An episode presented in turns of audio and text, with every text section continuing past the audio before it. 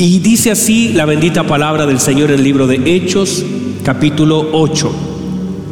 Y Saulo consentía en su muerte. En aquel día hubo gran persecución contra la iglesia que estaba en Jerusalén. Y todos fueron esparcidos por las tierras de Judea y de Samaria, salvo los apóstoles.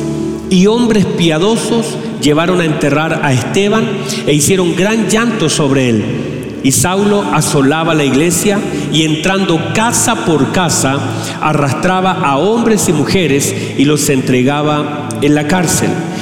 Pero los que fueron esparcidos iban por todas partes anunciando el Evangelio.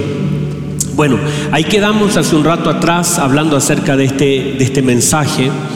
Y hemos hablado acerca de lo que significa eh, esta palabra. Durante unos días llevamos predicando lo que es esta palabra y sobre lo que estaba viviendo la iglesia. Nosotros hemos dicho que es muy evidente el amor de Dios hacia la iglesia. ¿Verdad que es evidente? El amor de Dios hacia nosotros de tal manera amó Dios a este mundo que dio a su Hijo. De tal manera amó Dios al mundo que dio. Hay una evidencia de amor. Luego la evidencia de Cristo es su vida, su muerte y también su resurrección. Y no solamente queda ahí, todavía sigue intercediendo por nosotros. Entonces hay una evidencia de amor. Y él dijo, no los voy a dejar huérfanos. Y, y vemos la evidencia constante del amor del Señor. Ahora, otra cosa tiene que ver con las evidencias del amor de la iglesia hacia Cristo. El Señor dijo, si me aman, no lo van a demostrar cantando un corito. Si lo aman, no lo van a demostrar eh, sirviendo de ujier, que sí también sirve. Pero dice, si me aman, guardan mis palabras. Y si me aman, yo rogaré al Padre. Vemos nosotros entonces como hay una demanda del amor de la iglesia hacia el Señor.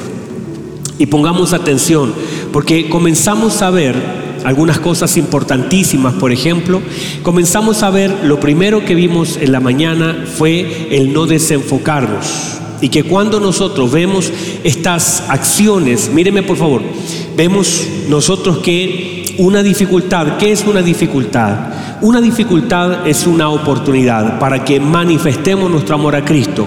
Cuánto de Cristo tenemos lo manifestamos a través de las pruebas que nosotros vivimos. O sea, es la medida que nosotros vamos viviendo situaciones complejas. Por eso míreme, cuando nosotros hablamos solamente y pedimos oración para salir de la situación que vivimos, eso no está mal, eso está bien. Pero no solamente debemos pedir una oración para salir de la prueba que estoy enfrentando, sino para ser aprobado en la prueba que enfrento. ¿Me explico? O sea, yo no puedo pedir, por ejemplo, Señor, ayúdame porque estoy pasando una prueba y quiero salir de ella sino Señor, quiero salir aprobado de esta prueba que enfrento. No estoy orando para que la prueba termine. Imagínense que estoy yo en la sala de clase diciendo, Señor, son las 8, a las 9 termina la prueba, Padre, que termine, que sea luego las 9. No, no sería lógico. Lo lógico es, Señor, ayúdame para terminar bien esta prueba. ¿Sí me explico? No es para que pase rápido el tiempo o para que el profesor diga, bueno, ya terminó la prueba, váyanse luego. Y yo diga, uy, menos mal que terminó la prueba. La prueba, entonces, lo importante de ella es salir de ese lugar aprobado. Y el tema es que en medio de la prueba no solamente puedo ver, míreme, puedo ver el poder de Dios en la prueba que enfrento, sino también el amor mío manifestarlo al Señor por medio de las actitudes que tengo en medio de una prueba. Y eso honra al Señor.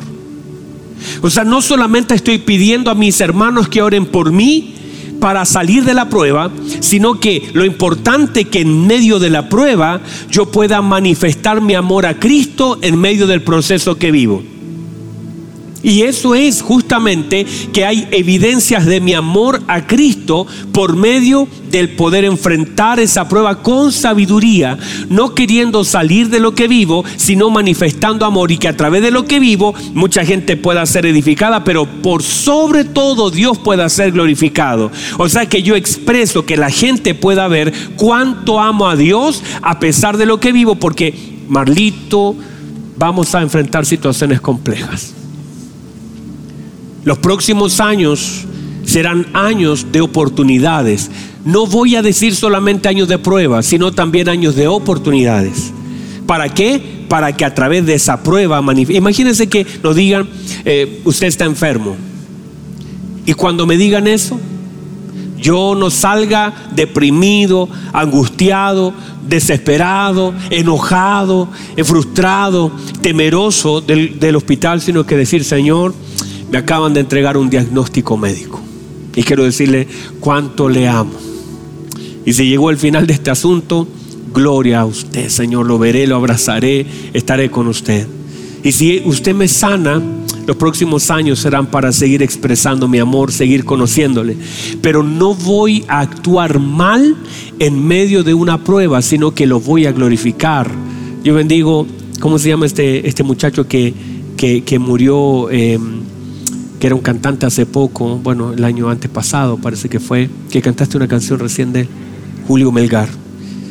Qué hermoso hombre de Dios yo con él, yo, escuché sus canciones durante mucho tiempo, pero qué significativo era cuando ni siquiera daba los tonos de voz, cuando no tenía fuerza para cantar, cuando ya no, no, tenía, de hecho acá hicimos una oración por él, se nos pidió la iglesia, estuvimos en algunas actividades, pero qué hermoso es escucharlo cantar hasta el final. Y las canciones más hermosas, esas que nos quedaron como una herencia para adorar al Señor, Escucho el eco de tu voz susurrando en mi interior. Tus cuerdas de amor. Y a pesar de lo que él estaba viendo, esa enfermedad, glorificó al Señor hasta el final. Nosotros no, tenemos la oportunidad hoy de escuchar, por ejemplo, a un Pedro, a un Pablo, pero tenemos hombres que en medio de su dolor, de su aflicción, están cerrando bien la carrera que comenzaron. La prueba, míreme por favor, es una oportunidad para expresar nuestro amor a Cristo. No solamente para ver el poder de Cristo, sino para expresar nuestro amor a Cristo. Y usted tiene esta hermosa oportunidad. Entonces, hablamos también de cómo esta iglesia expresa su amor y hablamos de la primera expresión que tiene que ver con el dolor que se siente cuando se pierde algo importante en nuestra vida. Estamos hablando que la iglesia ha perdido en este, en este caso. decir perder es entre comillas, pero de todas formas para que podamos entender, Esteban lo mataron, lo asesinaron. A Esteban lo apedraron y, ver a un, hombre lleno del Espíritu Santo, a un hombre servicial, a un hombre que la gente amaba y que él amaba a la gente, que expresaba sus dones en el pueblo, que expresaba sus dones en el templo y que ahora la muerte tan cruel, tan despiadada, en medio de un mover del Espíritu Santo, porque no estamos en, en otra cosa sino en un mover del Espíritu Santo tremendo, donde estaba el mover tan fuerte, la unción tan grande, por miles estaban convirtiendo y en medio de todo eso que estaba viviendo, esto es como un capítulo completamente aparte de todo lo que se estaba viviendo. Y muere Esteban y un hombre tan hermoso y, su cuerpo queda completamente deforme, sus huesos quebrados, su rostro destrozado a causa de las piedras, la sangre esparcida por todo lugar, desnudo en un lugar. Eso es muy fuerte para la iglesia. Ver eso es muy fuerte para la iglesia. Y ellos tienen que administrar el dolor, porque mírenme por favor, una iglesia que tiene entendimiento administra no solamente finanzas, administra también el dolor.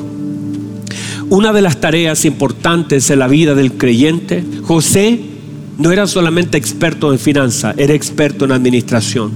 Administró los recursos de Faraón, pero también administró su corazón en una cisterna.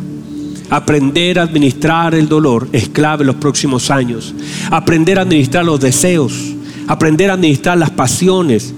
De hecho, José administró la pasión, su deseo en la casa de Potifar, administró su amor hacia sus hermanos, administró las finanzas, administró el corazón. Aprender administración es clave cómo nosotros podemos administrar aún lo que sentimos.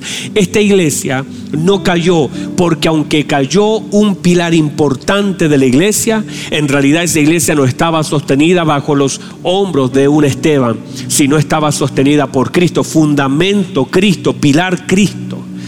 Y mientras la iglesia esté siendo, entendiendo que los hombres pueden fallar, que la gente a veces cae, que la gente tropieza. Si nosotros edificamos iglesia sostenida por los hombres, cuando esos hombres fallan o mueren, la iglesia cae.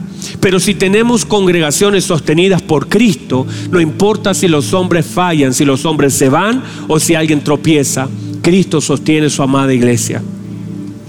Entonces hablamos acerca de eso. Dijimos al cerrar ese punto que si vivimos para Cristo también debemos morir para Él en algún momento. Si Él no viene antes, vivimos para Cristo y también moriremos para Él. Y qué hermoso, hermanos. Qué hermoso. No solamente vivo para Cristo, sino también moriré para Él. Qué hermoso es eso. Morir no es algo necesariamente malo. Es simplemente el cierre de ese espacio que se nos dio para encontrarnos con nuestro Señor. Hablamos también de una iglesia que fue perseguida, que de alguna forma Saulo y todo el espíritu del diablo comenzó a perseguir a esta iglesia. Y la Biblia dice que entraba casa por casa, en la intimidad de la gente había gran persecución. Dice la Biblia que había gran persecución en la iglesia, pero había evidencia del amor a Cristo y esa evidencia del amor a Cristo operaba en el entendimiento. Cuando yo entiendo lo que vivo, a pesar que puede ser doloroso, el entendimiento me lleva al gozo de saber que Dios tiene un propósito con aquello que vivo. Hablamos de Daniel que buscaban ocasión, eh, esto todo ya lo hablamos, eh, buscaban ocasión para acusarle, pero la Biblia dice que no encontraron ninguna falla y ellos dijeron, no hemos encontrado ninguna falla aquí hasta aquí y tampoco vamos a encontrar una falla hacia adelante. Así que hay que buscar la forma de hacerlo caer. Y cerramos ese punto hablando acerca de que somos, por supuesto, perseguidos y no solamente en el tiempo de la iglesia primera, sino ahora también con, en menor porcentaje, pero lo que viene hacia adelante va a requerir de toda nuestra convicción. Pero recuerde que la Biblia dice que somos perseguidos, pero no estamos desamparados. Así que debemos entender que aquello que a mí me persigue no es tan grande como aquello que me acompaña. No importa cuántos me persigan, lo importante es quién va conmigo. El salmista dijo, aunque mis angustiadores, mis angustiadores, Salmo 23 habla de los angustiadores pero el, el salmista dice, usted prepara una mesa delante de mí en presencia de mis angustiadores. El bien y la misericordia me seguirán todos los días de mi vida. Entender que lo importante no es quién me persigue, sino quién está conmigo. Eso es lo realmente importante. El problema de la persecución es lo siguiente, es desenfocarnos. Desenfocarnos en mirar más quién me persigue, aprender más de mi enemigo, saber el tamaño tamaño de mi enemigo y no conocer mucho más del Señor. Y ese es el error que mucha gente comete, que empieza a enfocarse de aquello que le persigue y no enfocarse en aquello que le acompaña. Así que quedamos ahí. Déjenme entrar a los siguientes puntos, por favor. Es una iglesia también maltratada. Míreme por favor, es una iglesia maltratada. La Biblia dice que los arrastraban. Es una iglesia maltratada, una iglesia violentada. Pero escúcheme bien, la idea del infierno es que por medio del maltrato soltemos lo que hacemos. Otra vez, lo que intenta hacer el maltrato es que usted suelte lo que está haciendo.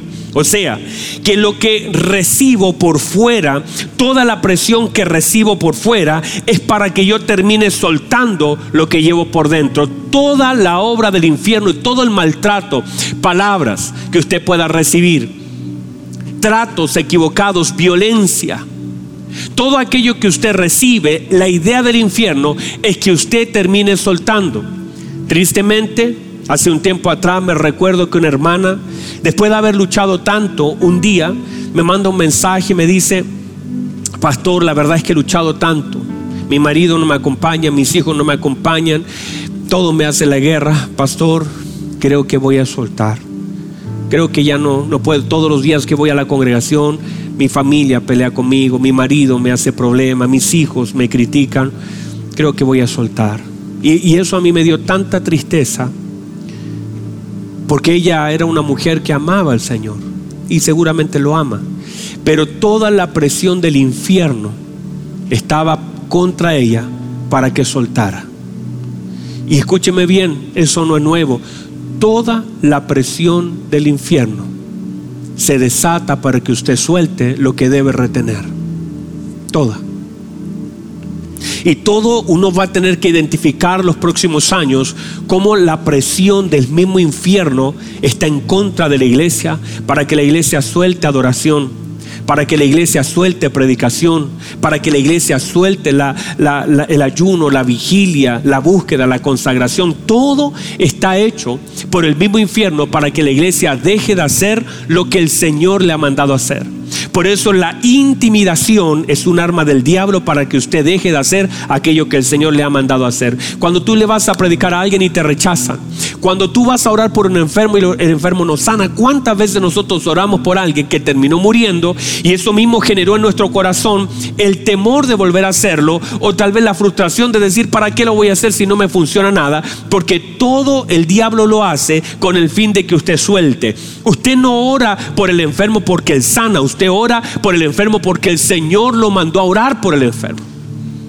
Yo no oro por un enfermo por, para ver si sana o no sana. Yo oro por un enfermo porque el Señor me mandó a orar por un enfermo.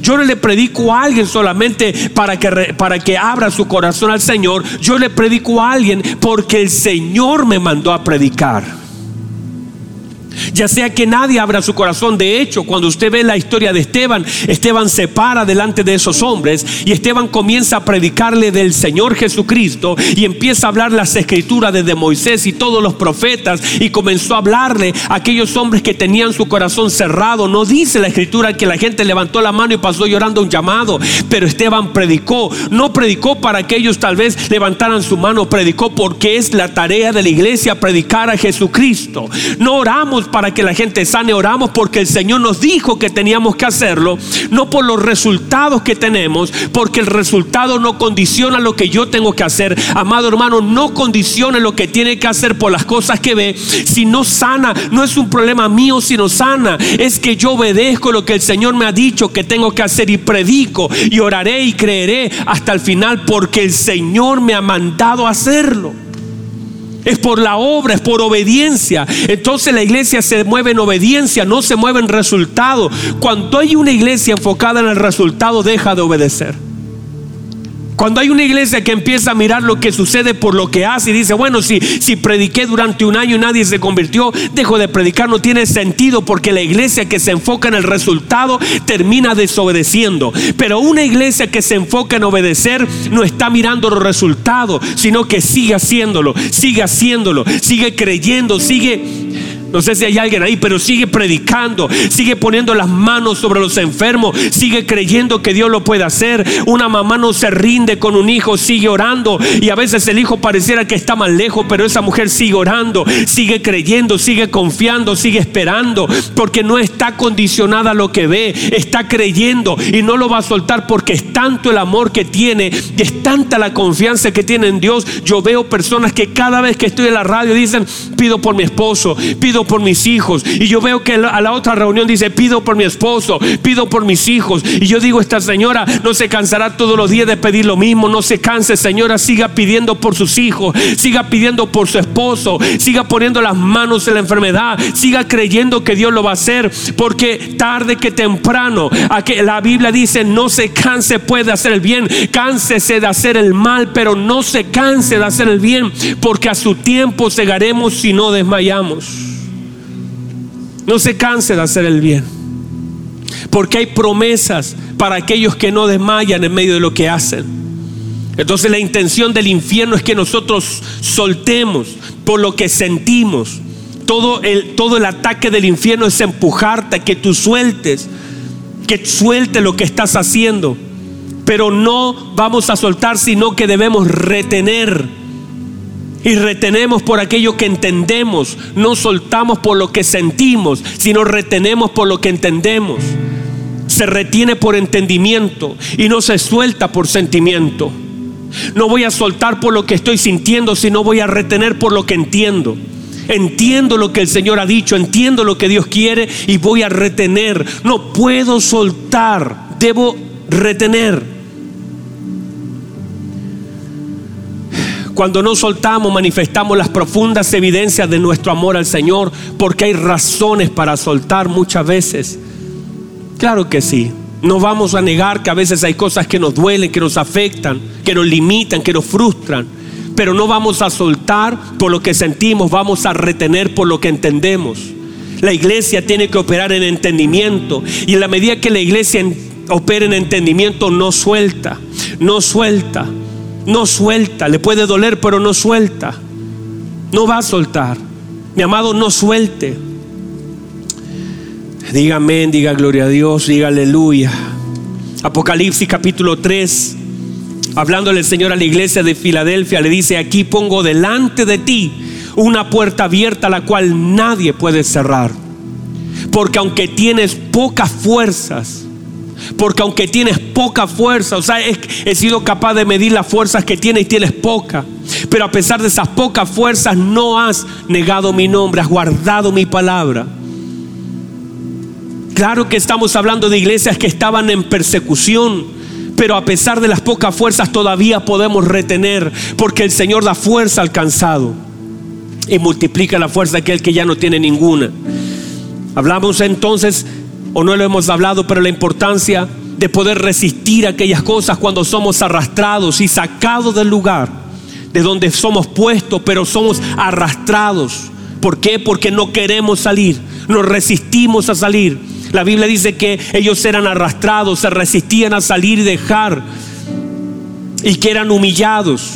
Cuando te arrastran delante de tus hijos, te arrastran delante de tu esposa. Y lo que intenta el diablo a través de eso es humillar a la iglesia. Es tratar de avergonzar, porque el diablo usa esa estrategia. Humillar, avergonzar. Claro que sí. Y yo sé que muchas personas se sienten humilladas, se sienten avergonzadas porque el diablo es eso lo que intenta. Buscará la forma en cómo humillarte, cómo avergonzarte. Avergonzarte delante de tu familia, avergonzarte delante de aquellos que amas, avergonzarte delante de tus hijos. El diablo tratará de usar todas las formas posibles para avergonzarte, para arrastrarte, para que quedes abajo. ¿Sabe por qué? Porque ese es el lugar que le corresponde a él. La serpiente se arrastra y él quiere que tomes el lugar que toma la serpiente, humillarte. Pero es allí, la Biblia dice, el que se humilla delante de Dios. El hombre te puede arrastrar, pero el Señor te ha de levantar. El hombre te puede arrastrar, pero el Señor te va a sostener y te va a levantar. Tarde que temprano el Señor te va a levantar. Le voy a decir, mataron a Esteban, humillaron a Esteban, avergonzaron a Esteban, desnudaron a Esteban, violentaron a Esteban, pero en el cielo Esteban tiene una corona hermosa. En el cielo veremos a Esteban con vestiduras blancas, con una corona resplandeciente. Los hombres lo humillaron, pero el Señor, cuando estemos en su gloria, lo va a levantar y usted va a ver a Esteban lleno de la gracia, lleno de la gloria. Si en la tierra fue un hombre lleno del Espíritu Santo, yo me pregunto en el cielo, ese hombre será un hombre lleno de la presencia de Dios, sus cabellos serán blancos. Vamos a ver a Esteban no como lo vimos terminar en esta palabra, lo veremos transformado, glorificado. Aquellos hombres que el, que el mundo mató, aquellos hombres que el mundo avergonzó aquellos hombres que el mundo humilló, amados, aquellos hombres que el mundo menospreció, aquellos hombres que fueron decapitados, aquellos hombres que fueron apedreados, aquellos hombres que fueron despreciados, aquellos hombres que fueron empobrecidos, que fueron rechazados. Los veremos sentados delante del Señor con vestiduras blancas, resplandecientes. Vemos la historia de muchos hombres que murieron que fueron, terminaron sus días solos, abandonados, como un Elías, que los huesos estaban tirados. No, ni siquiera lo enterraron, sus huesos estaban tirados en una fosa común, de tal forma que uno también tiraron y tocó sus huesos. Pero llegará el día en que la tierra entregará esos huesos. Llegará el momento que en el cielo veremos, no los huesos tirados, veremos a un hombre recibiendo un galardón por causa de su fidelidad. No importa lo que el hombre haga en contra de ti, no importa cuántos se levanten para humillarte. Tal vez en esta tierra no podemos prometer que seremos levantados, pero sí en el cielo seremos reconocidos seremos honrados, nuestro nombre será nombrado delante de millones y millones para decirnos, ven buen siervo y fiel, en lo poco fuiste fiel, pero en lo mucho que te pondré, entra al gozo de tu Señor. No podemos esperar reconocimientos acá y si los tenemos gloria al Señor, no vamos a pelear contra eso. Pero nuestro máximo enfoque debe ser un día estar en la boca de nuestro Señor, que me diga, ven, buen siervo y fiel. Fuiste humillado en tu casa, menospreciado en el lugar de trabajo. Tal vez la cosa fue difícil. Pero lo más importante es que un día en la presencia de Dios seremos reconocidos como hijos amados. Y un lugar en la mesa de mi Señor hay para mí y también hay para usted. Estaremos cantando y la Biblia dice, el que venciere heredará todas las cosas. Y yo seré su padre y él me será por hijo. Eso será lo que sucederá. La Biblia dice que los encarcelaba cómo reaccionamos, tenemos, escúcheme bien, la hermosa oportunidad de honrar al Señor en medio de aquellos momentos que está todo cerrado. Porque la prueba es una oportunidad para expresar nuestro amor al Señor.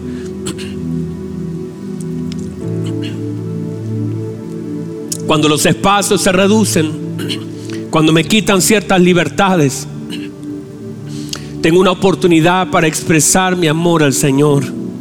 No para reclamar lo que vivo, sino para expresar mi amor a Cristo. La Biblia dice que eran esparcidos cuando somos separados de aquellos que amamos. Cuando me mueven del lugar, míreme por favor, me mueven de un lugar. ¿Por qué? Porque el infierno piensa que estamos sujetos a un lugar y no es así. Míreme por favor, la iglesia la sacaron de Jerusalén. ¿Por qué? Porque en Jerusalén murió el Señor. En Jerusalén vino el mover del Espíritu Santo. En Jerusalén el Señor fue levantado. O sea, todo Jerusalén está en llamas.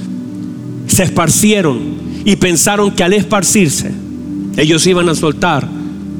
El Señor Jesucristo dice lo siguiente en Juan capítulo 4, hablando con aquella mujer samaritana. Esa mujer le dice al Señor, mis padres, nuestros padres han adorado en este monte y ustedes dicen que en Jerusalén es donde se debe adorar. La mujer estaba conectada con lugares. La mujer decía, ustedes dicen en Jerusalén, nosotros decimos en este monte. El Señor entonces le enfoca y le dice, mira mujer, viene la hora, dice, y ahora es cuando los verdaderos adoradores adorarán al Padre. Y te digo, mire lo que le dice el Señor, te digo, que ni en Jerusalén ni en este monte lo van a adorar pero lo van a adorar en espíritu y en verdad. Llega un momento, lo que el Señor está diciendo es algo tan profundo, pero me quiero enfocar en el hecho que el Señor dice no tiene que ver con un lugar físico, no tiene que ver con Jerusalén, no tiene que ver con Samaria, no tiene que ver con Judea, tiene que ver con verdaderos hombres que en espíritu y en verdad adoren al Señor. Reciba esto, que en espíritu y en verdad ah, se nos cerró, pastor, ¿qué vamos a hacer? Se nos cerró el templo, el gobierno no quiere que nos juntemos, no hay problema, nos levantaremos en la casa, pastor, hay hermanos en el hospital, no importa, en el hospital se levantará un clamor, pastor, hay personas que están en la UCI, en la UCI habrá un clamor poderoso y profundo, tal vez esa persona persona está allí porque hay otro de la habitación que no conocen a Cristo. Tal vez el Señor los ha llevado porque donde hay adoración, el Padre está presente. Donde hay adoración, el Padre se hace presente y el Espíritu de Dios se mueve en la alabanza de su pueblo. Y mientras haya alguien en ese lugar adorando, por eso no está sujeto. Mientras ellos estaban en Jerusalén, ellos estaban adorando a Dios, pero cuando fueron esparcidos, ellos no dejaron de adorar a Dios porque no estamos sujetos a lugares Bendito sea el Señor que en este lugar adoramos y cantamos, pero también lo hacemos en nuestras camas. Y el salmista dice, aún en sus camas, alaben al Señor. Aún en un foso de león, alaben al Señor. En un hospital, alaben al Señor. En la cárcel, alaben al Señor. En, yo no sé si hay alguien ahí, pero en cualquier lugar, no estoy sujeto a un lugar. El lugar no, si me muevo de ese lugar, no pierdo mi adoración. Adoro al Señor fuera del foso de león y adoro al Señor dentro del foso de los leones. Adoro al Señor en el desierto y adoro al Señor en la tormenta. Adoro al Señor cuando tengo y adoro al Señor cuando no tengo. Bendigo a mi Señor cuando hay, bendigo a mi Señor cuando no hay. Bendigo al Señor cuando estoy sano y si estuviera en enfermedad también lo bendeciría. No estoy sujeto a lugares, no estoy sujeto a ningún lugar, estoy sujeto a la adoración. Soy un adorador en espíritu y en verdad los movieron de Jerusalén. Pero el diablo dijo, si los saco de Jerusalén, si los muevo, si los esparzo, ya no van a adorar porque ellos están bajo la unción adorando. Pero aunque los esparcía, algunos en Judea estaban predicando, otros en Samaria. Y la Biblia dice que por todo camino donde iba comenzaron a adorar y comenzaron a predicar la palabra del Señor. Porque no estamos sujetos a un lugar. Ah, si el día de mañana este lugar se quema, lo cierran y nunca nos, nos podemos congregar, adoraremos al Señor en las plazas, adoraremos al Señor en los parques, adoraremos al Señor en las calles, adoraremos al Señor en nuestras casas, adoraremos al Señor donde estemos, porque nuestra adoración no está condicionada a un lugar, sino que al Espíritu y a la verdad con que adoramos al Padre. Diga gloria a Dios, diga aleluya. Aleluya.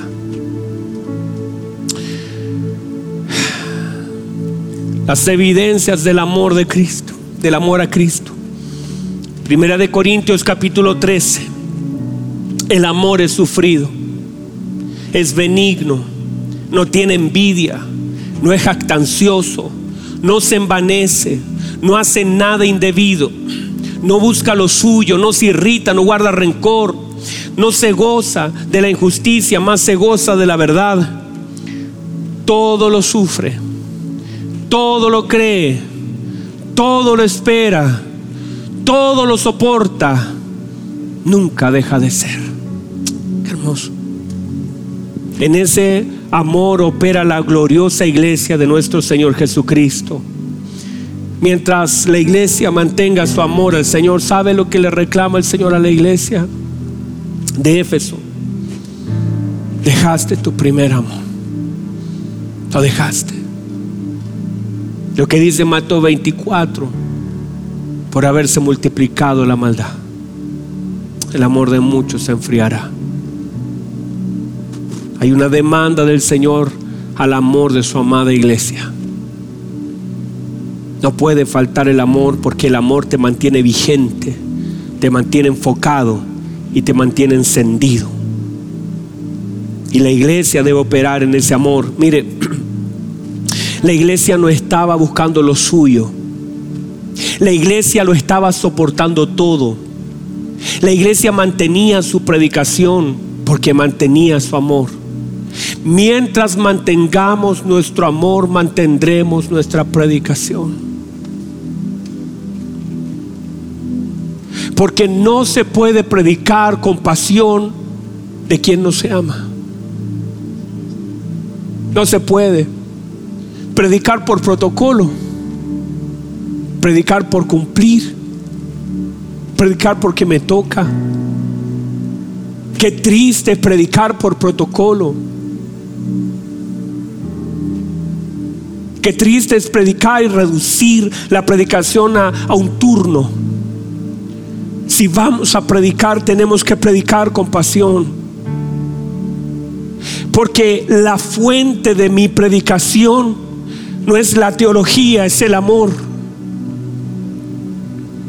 La fuente de mi, predicación es cuánto yo amo al Señor.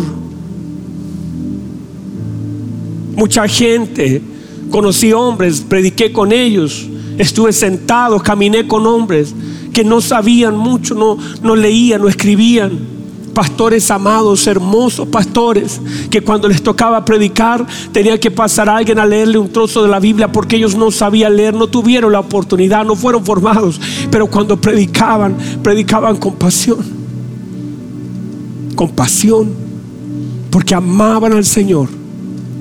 Ellos decían, a mí no se me queda mucho la escritura. Y era verdad, no habían desarrollado su intelecto pero habían desarrollado un profundo amor por el Señor y predicaban con pasión. Y predicaban en las calles. Muchas veces no, ni siquiera pronunciaban bien algunas palabras. No tenían mucho lenguaje para hablar, ni mucha educación. Muchos de ellos ni siquiera fueron al colegio. Pero lo que sí tenían era un profundo amor por Cristo profundo.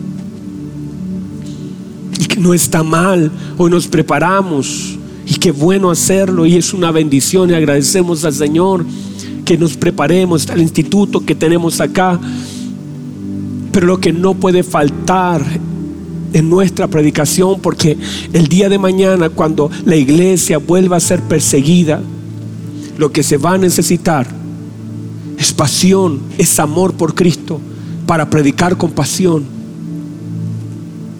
Se va a requerir que el fuego en nuestro corazón esté encendido por nuestro Señor, para que esa predicación salga con amor, con las expresiones más fuertes de fuego que podamos tener, porque la naturaleza, la impartición más grande nace del amor que tenemos por nuestro Dios, nacida de un corazón que le ha conocido y que ha experimentado el amor de Cristo, el perdón de pecados por eso el Señor dijo, aquel que se le perdonó mucho, mucho ama. Y si yo estoy hoy día parado acá, predicando su palabra y amando a mi Señor, es porque sé cuánto Dios me ha perdonado. Y tal vez ni lo sé, pero sé que ha sido mucho. Y amo mucho a mi Señor, por cuanto mucho me ha perdonado. Y si entonces entendemos todo lo que se nos perdonó, mucho amor deberíamos tener a nuestro Dios. Porque la cuenta se volvió a cero. La cuenta se reseteó, está en cero.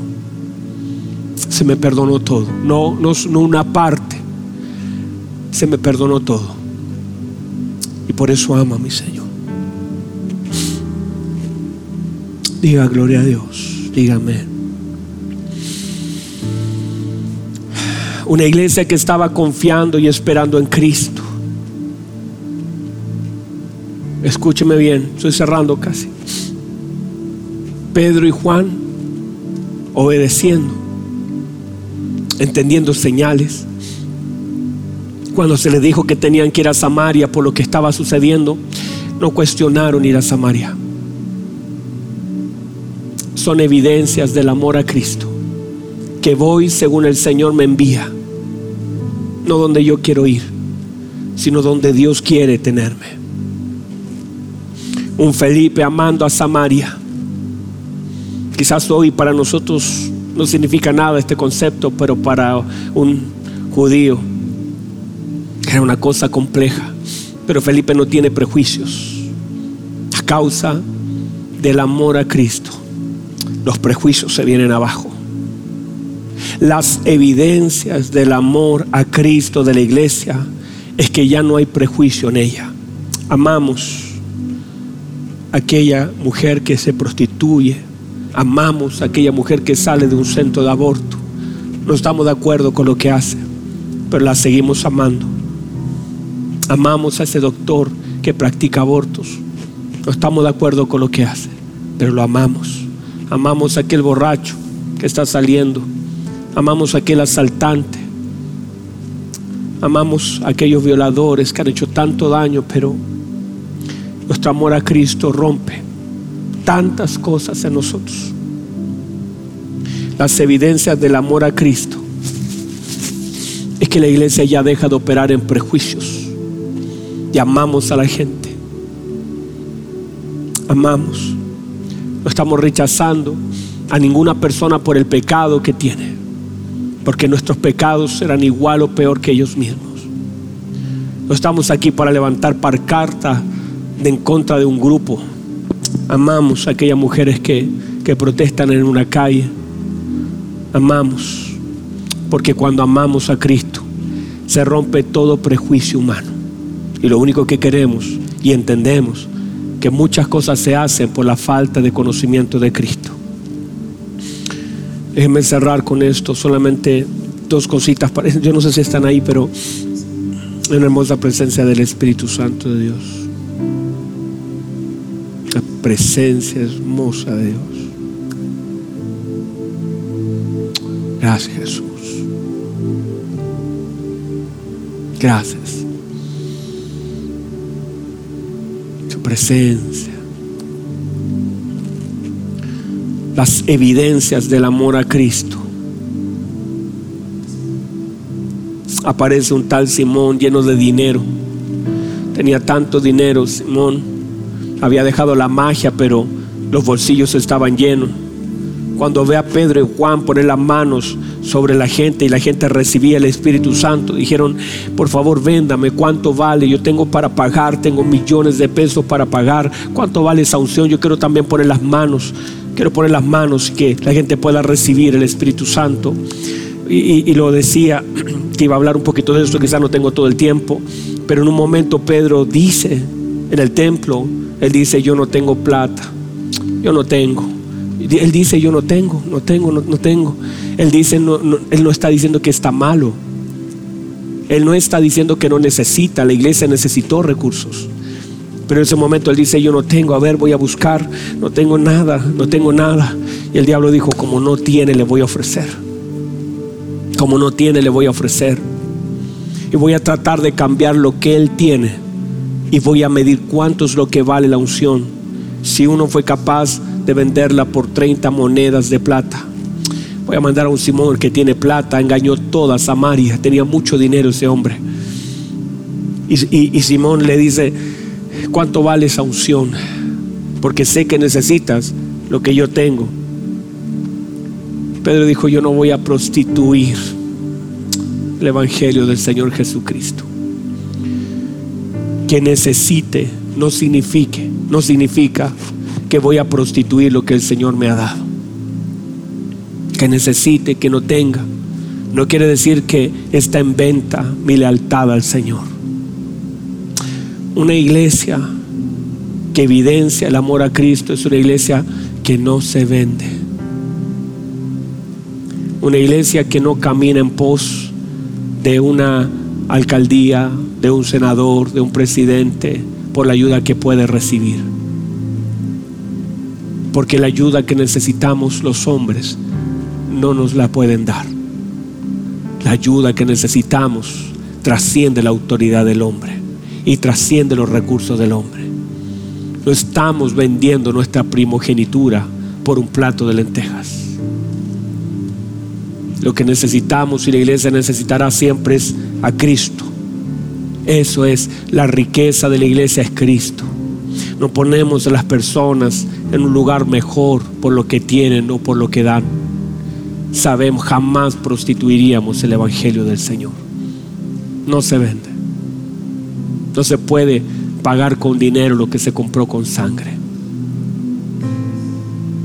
La iglesia, una iglesia que ama a Dios, será tentada como el Señor fue tentado con los recursos de la tierra, con los reinos de la tierra Pedro también. Cuando Pedro dijo no tengo, el diablo dijo esta es mi oportunidad, le voy a ofrecer lo que él necesita. Pero Pedro dijo, perezca tu dinero contigo. Yo no quiero tu dinero. ¿Cómo te voy a vender? Pedro se enojó. Antes no tenía espada, le corta la cabeza a ese Simón. Pedro se enojó. ¿Sabe por qué? Porque el diablo es muy sucio. El diablo siempre ocupará nuestras necesidades como una oportunidad para tentarnos cuando no tenemos amor, cuando no tenemos cariño, el diablo ocupará eso que no tenemos como una oportunidad para tentarnos. Pero ahí es donde usted y yo no venderemos nuestra primogenitura por un plato de lentejas. Nuestro amor a Cristo se manifiesta también por la resistencia que tenemos frente a la tentación del mismo infierno. Déjeme cerrar con esto cierro de verdad. Romanos 8:28. Usted lo sabe. Mire lo que dice Pablo. Y sabemos. Qué hermoso. Y sabemos. Hermano, usted lo tiene que saber también. Usted también lo tiene que saber. El apóstol Pablo dice, y sabemos. Y eso es lo que yo tengo que saber. Que los que aman a Dios todas las cosas le ayudan a bien. Escuche bien, las evidencias de su amor a Dios harán que las cosas, por muy difíciles y complejas que parezcan, les van a ayudar a bien. Primera de Corintios capítulo 2 versículo 9. Antes bien, como está escrito cosas que ojo no vio, ni oído yo, ni han subido a corazón de hombre. Son las que Dios ha preparado para los que le aman. Ay, qué hermoso. Son las que Dios ha preparado para los que le aman. Yo voy a entrar en las cosas preparadas por Dios porque le amo. El amar a Dios, las evidencias de nuestro amor, es una hermosa puerta que se nos abre para ver las cosas que el Señor preparó, para oír las cosas que el Señor preparó, para que suban a nuestro corazón las cosas que Él preparó. Dice, pero Dios nos las reveló a nosotros por el Espíritu, porque el Espíritu todo lo escudriña, aún lo profundo de Dios. Santo Dios. Vamos, vamos, reciba esto, reciba esto. Hay evidencias de nuestro amor a Dios. En medio de lo que soportamos, en medio de lo que rechazamos, en medio de lo que abrazamos, en medio de lo que hacemos y en medio de lo que vivimos. Hay evidencias. Evidencia su amor a Dios por medio de la predicación, del retener, del seguir, del avanzar. Cierre sus ojos un momento, hay una hermosa presencia del Espíritu Santo de Dios. Cierre sus ojos un momento. Espíritu de Dios, Espíritu de Dios. Espíritu de Dios. Hermosa presencia, que el Señor vuelva a hacer arder otra vez los huesos. Que el Señor vuelva otra vez a encender la llama. Vamos, amada iglesia, y donde está usted, que otra vez encienda la llama. Que otra vez hayan evidencias de nuestro amor a Él. Que otra vez cantemos aquellas canciones que le cantábamos no solamente como una repetición, sino como una expresión de la pasión que tenemos por Él. Recíbalo. Recíbalo. Padre, gracias porque mientras predicamos su palabra, algo hermoso sucede. Su gloria, su poder, la manifestación de su gracia. Alguien del otro lado, sé Señor, que tal vez dice, he evidenciado tan poco el amor a Dios hay tan pocas evidencias de mi amor a Dios. Pero sé que este es un tiempo, Señor, que usted abre para cambiar todas las cosas. Esta palabra viene a afirmar cosas de una iglesia que no se detiene delante de la presión, sino que predica a Cristo a pesar de lo que vive, de lo que siente. A pesar de ser perseguida, a pesar de ser herida, sigue amando al Señor.